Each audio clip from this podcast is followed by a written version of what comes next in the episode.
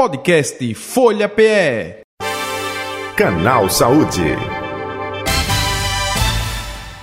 Vamos falar sobre o assunto de hoje, lembrando que os estudos científicos estão comprovando e também alertando para o seguinte fato: o excesso de gordura corporal representa risco para desenvolvimento de mais de 10 tipos de cânceres.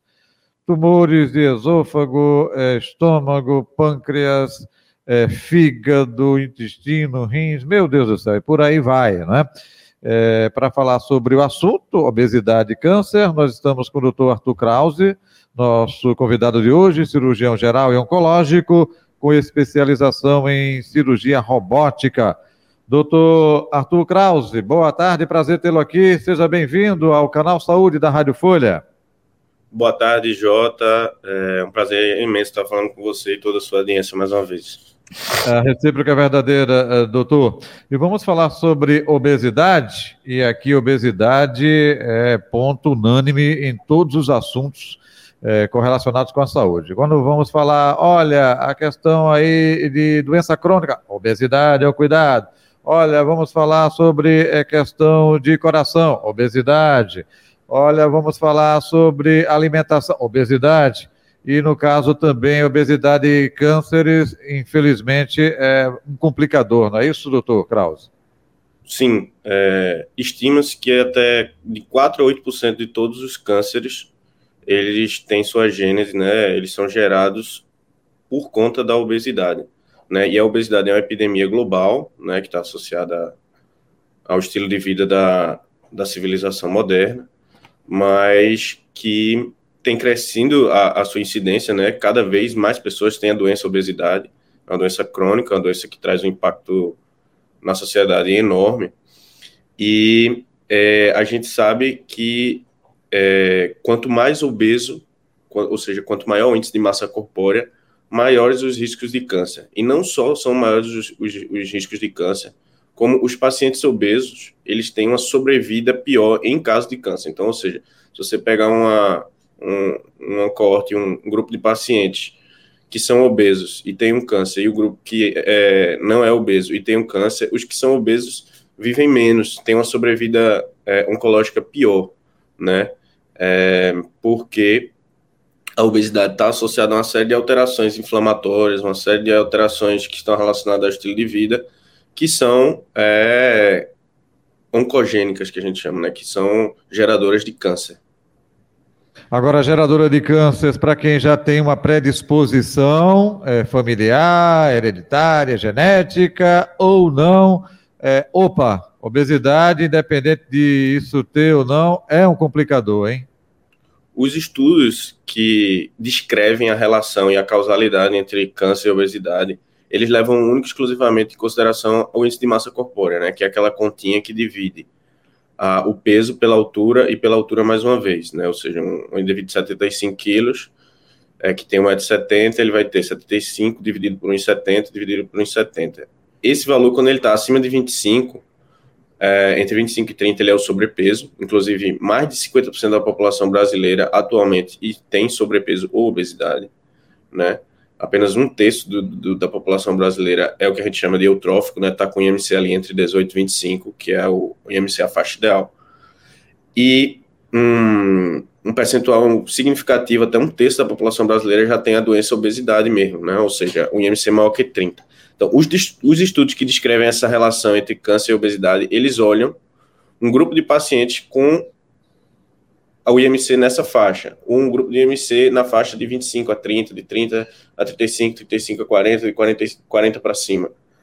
E independentemente do, do background aí, do, independentemente da carga genética do paciente, os pacientes que têm IMC mais elevado, eles têm um risco maior de vários tipos de câncer, né? A lista dos, dos cânceres que, têm relaciona, que, que estão relacionados à, à obesidade, elas têm crescido, né? Bastante mas atualmente é aceito pelo CDC americano que até 13 tipos de cânceres diferentes eles têm é, nexo de causalidade com a obesidade. Então, independentemente do, da sua carga genética, se você tem um IMC mais alto, você pode ter um risco de até 50% maior de ter câncer.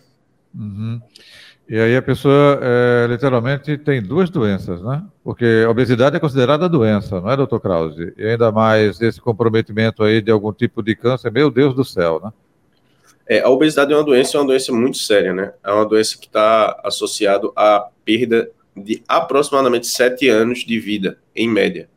Né? Ou seja, o, o indivíduo obeso, isso vai variar de acordo com cada população, mas é, o indivíduo obeso ele vive em média sete anos a menos que o indivíduo não obeso. E não só isso, mas ele tem uma qualidade de vida muito pior, porque ele, junto com a obesidade vem síndrome da apneia obstrutiva do sono, né, distúrbio de sono, distúrbios é, da saúde sexual, da saúde reprodutiva, é, distúrbios é, da mobilidade, né, então as pessoas obesas tendem a ser mais sedentárias e vice-versa, né? Um, ciclo vicioso. É, então, a obesidade é uma doença muito, muito séria, é, que está muito associado ao estilo de vida moderno, né? Da, da vida urbana e da velocidade com que a gente vive ultimamente e os alimentos que a gente costuma consumir e a relação que a gente tem com os alimentos, e isso gera uma série de comorbidades, né? Hipertensão, diabetes, é, doenças da tireoide, é, doenças do aparelho digestivo, gordura no fígado, refluxo, uma série de outras consequências deletérias é, que geram perda de anos de vida e perda de qualidade de vida, né? Uma doença realmente muito séria. Certo. E aí, qual o procedimento quando é associado câncer e obesidade? Câncer e gordura? É o mesmo procedimento de quimioterapia, radioterapia, é, intervenção cirúrgica, e até completando a pergunta, ampliando, melhor dizendo, quem é obeso tem maior probabilidade de acontecer a metástase, ou seja, o câncer sair daquela região e ir para outras partes do corpo, doutor Krause? Sim, como eu tinha comentado antes, é, a sobrevida de um paciente obeso com câncer é menor do que a sobrevida de um paciente com câncer parecido, né, no mesmo estágio, de um paciente sem obesidade. Ou seja, a, a obesidade ela está relacionada à sobrevida oncológica específica, que a gente chama de sobrevida câncer específico. Então, é, por algum motivo, não se sabe muito bem se imunológico ou não, é, ou se por até desfecho cirúrgico, os pacientes que têm obesidade, eles tendem a ter uma progressão pior, uma sobrevida pior é, do que os pacientes não obesos. Com relação ao procedimento cirúrgico é, e as diferenças do tratamento, hum, não existe muita diferença, exceto o fato de que cirurgicamente, né, os pacientes que têm obesidade, sobretudo obesidade visceral, né, que é aquela obesidade dentro do abdômen, eles oferecem uma dificuldade cirúrgica muito maior. É, inclusive, eles são têm fatores de risco para várias complicações cirúrgicas, do, complicações pulmonares do tipo pneumonia pós-operatória, é, infecção do sítio cirúrgico, é, complicações referentes à, à, reconstrução do trato digestivo, né, enfim, um risco maior de precisar de, de ostomias, aquela bolsinha do cocô, etc e tal, no pós-operatório, né, são pacientes que têm um risco aumentado de deiscência, que a gente chama, né, que é quando a, a costura do intestino não funciona bem, sobretudo nas, nas neoplasias de reto, né? Então, o que acontece é que o paciente obeso ele oferece um grau de dificuldade cirúrgica maior, né? Uhum. O paciente obeso, a gente tem uma tendência a preferir mais ainda, que já é uma preferência da literatura médica, a cirurgia minimamente invasiva, que é a cirurgia aquela que a gente faz com as incisões menores, através da videolaparoscopia ou da robótica, porque uhum. o paciente obeso ele tem muita complicação de ferida, de ferida operatória de parede abdominal infecção, deiscência, né, que é quando abre a ferida, é, e evisceração, que é quando o conteúdo do abdômen ele chega a sair para fora do abdômen por uhum. conta da obesidade, tá certo? Então, o paciente obeso ele é um desafio do ponto de vista oncológico. Quando a gente recebe um paciente com câncer e obesidade, a gente recomenda que o paciente perca peso, obviamente que com acompanhamento do nutricionista, porque só a doença neoplásica ela já impõe uma perda de peso. Então a gente não quer desnutrir o paciente, a gente quer que ele chegue mais perto de, de ficar eutrófico, que a gente chama, né, que é um paciente mais saudável. E um paciente que seja menos inflamado e um paciente que ofereça menos dificuldade cirúrgica para a gente. Entendi. É, doutor Krause, o senhor falou aí da robótica. A robótica ainda é limitado é, mais na rede particular, não é? Rede pública pode ter algum hospital de referência, mas muito pouco, não é utilizado ainda no Brasil, não é? É, a cirurgia robótica, ela não consta no rol da ANS, né? Uhum. A, a ANS, a Agência Nacional de Saúde Suplementar, ela não, não inclui o procedimento é, na sua lista. Ou seja, os planos de saúde não, não estão obrigados a, a cobrir. O, ou seja, o paciente, na gigantesca esmagadora maioria das vezes, ele precisa desembolsar um valor para é, ter acesso a essa tecnologia. No Sistema Único de Saúde, a gente tem é, a plataforma robótica somente em centros especializados, como, por exemplo, o Instituto Nacional do Câncer, a Secamargo. Aqui em Pernambuco, infelizmente, a gente não, não dispõe de nenhuma plataforma robótica a serviço do Sistema Único de Saúde, infelizmente. Uhum. Certo? É, ou seja, a, no Brasil, mais de 95% de todas as cirurgias robóticas executadas são, sim, na, na rede privada. Uhum. O senhor diz infelizmente porque facilita muito justamente é, o processo tecnológico nesta, é, o exemplo aí, claro, obesidade, mas de maneira muito mais ampla, é, numa cirurgia é, para retirada de um câncer em determinados órgãos do corpo humano, não é isso? É, a plataforma robótica, ela oferece um, um, um conforto maior para a gente que é cirurgião, né? Uhum. Porque a gente opera de maneira mais ergonômica, sentado, né? É, e o robô ele executa movimentos que a gente atualmente não consegue fazer com a nossa mão por limitação anatômica. Então, o que acontece é que a plataforma robótica ela torna cirurgias muito difíceis em cirurgias menos difíceis. E obesidade é um exemplo clássico disso, né? Na verdade, se tem um paciente que ele se beneficia bem da plataforma robótica, são os pacientes que têm obesidade, de fato, porque a cirurgia videolaparoscópica e até mesmo a cirurgia aberta, é, no paciente obeso ela é bem difícil, né? Na cirurgia robótica também não é fácil, mas a plataforma robótica ela diminui esse grau de dificuldade pela, pelas opções que o robô oferece é, de movimento e de conforto. Perfeito. É, doutor Arthur Krause, até recentemente eu estava conversando com uh, uma pessoa que me disse, olha, é, como a tecnologia está evoluindo, né, a questão também de medicamentos, é, determinados casos, é, quando a pessoa faz um processo cirúrgico de câncer, né, é, quimioterapia, radioterapia, hoje é, muita gente toma comprimidos, né, é, justamente para suprir isso que no passado é, é, tinha-se mais é, é um trabalho é, é, mais complicado, mais difícil, né?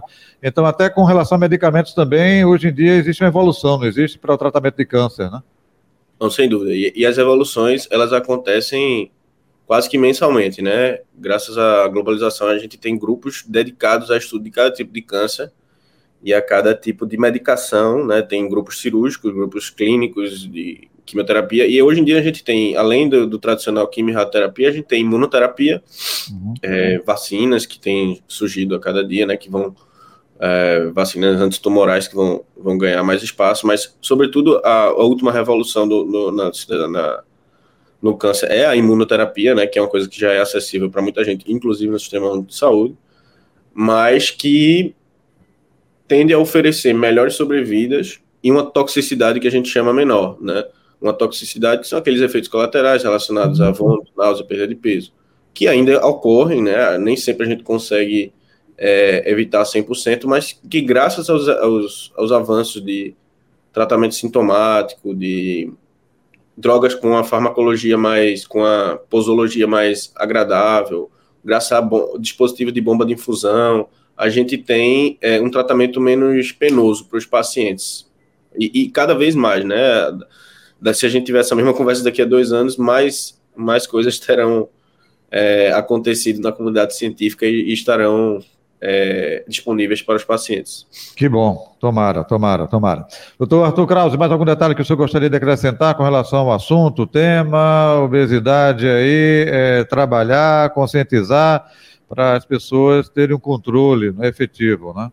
Tem sim. É, por que, é importante falar de obesidade e câncer? Tem muitos fatores de risco de câncer que eles não são o que a gente chama fatores de risco modificáveis, né? Por exemplo, como você mesmo falou, Jota, a genética, a gente nasce com ela e a gente tem muito, poder, muito pouco poder de influenciar a nossa genética. É, a obesidade não, é um fator de risco que a gente chama modificável. E a obesidade é uma doença que tem tratamento, né? E cada dia ela tem mais tratamento. Então a gente tem cirurgia bariátrica, que é uma cirurgia que comprovadamente trata a obesidade e diminui o risco de câncer. Na literatura médica a gente não tem é, é, essa dúvida. O paciente que opera de cirurgia bariátrica, ele tem menos câncer do que o obeso que não opera, certo? E a gente tem as medicações é, orais, injetáveis, a, a, a, última revolução são os análogos de GLP-1, né, a semaglutida, e entre outros que estão, né, a retratutida, enfim, existem outros medicamentos que estão sendo aprovados pela, pela agência reguladora, mas que eles geram uma perda de peso de 10, 15, 20% até do excesso de peso. Então, é uma doença, é uma doença que tem tratamento, e ela é fator de risco para uma série de problemas. Então, não, não banalizar como um excesso de gordura ser alguma coisa intrínseca que seja aceitável do ponto de vista de saúde, né? Tratar a obesidade não é uma questão cosmética, não é uma questão cosmética, é uma questão de saúde, certo? E melhora várias esferas da sua vida, né? Como eu falei, sono, saúde sexual, é, fertilidade, mobilidade. Então, é uma doença, tem tratamento, tem vários tratamentos disponíveis, né? Você pode encontrar o que é melhor para você. É, e diminui o risco de você ter câncer se você sair de uma faixa de IMC para outra. Né? Então, o recado é mais esse. Dá para dá combatê-la. Perfeito. Doutor Arthur Krause, onde encontrá-lo nas redes sociais ou telefone de contato, por favor? É, nas redes sociais, eu estou presente através do Instagram da, do Real Instituto de Cirurgia Oncológica, né, o arroba rico, que é o Real Instituto de Cirurgia Oncológica que a gente opera lá no, no Real Hospital Português, e do Virto, uhum. que a gente opera no Hospital Santa Joana. Lá você pode encontrar melhores informações sobre contato é, das clínicas. Perfeito. Muito obrigado pela atenção aqui com o canal Saúde da Rádio Folha, viu? Saúde e paz e até o próximo encontro. Até o próximo encontro. Obrigado e uma boa tarde a todos. Gratidão. Está aí o doutor Arthur Krause, cirurgião geral, também oncológico, com especialização em cirurgia robótica. Nosso convidado de hoje do Canal Saúde, que vai ficando por aqui. Volta amanhã nesse mesmo horário. Agradecendo o carinho, atenção, audiência e paciência de todos vocês. Um abraço, saúde e paz para você também e tchau, tchau. Podcast Folha PE. Canal Saúde.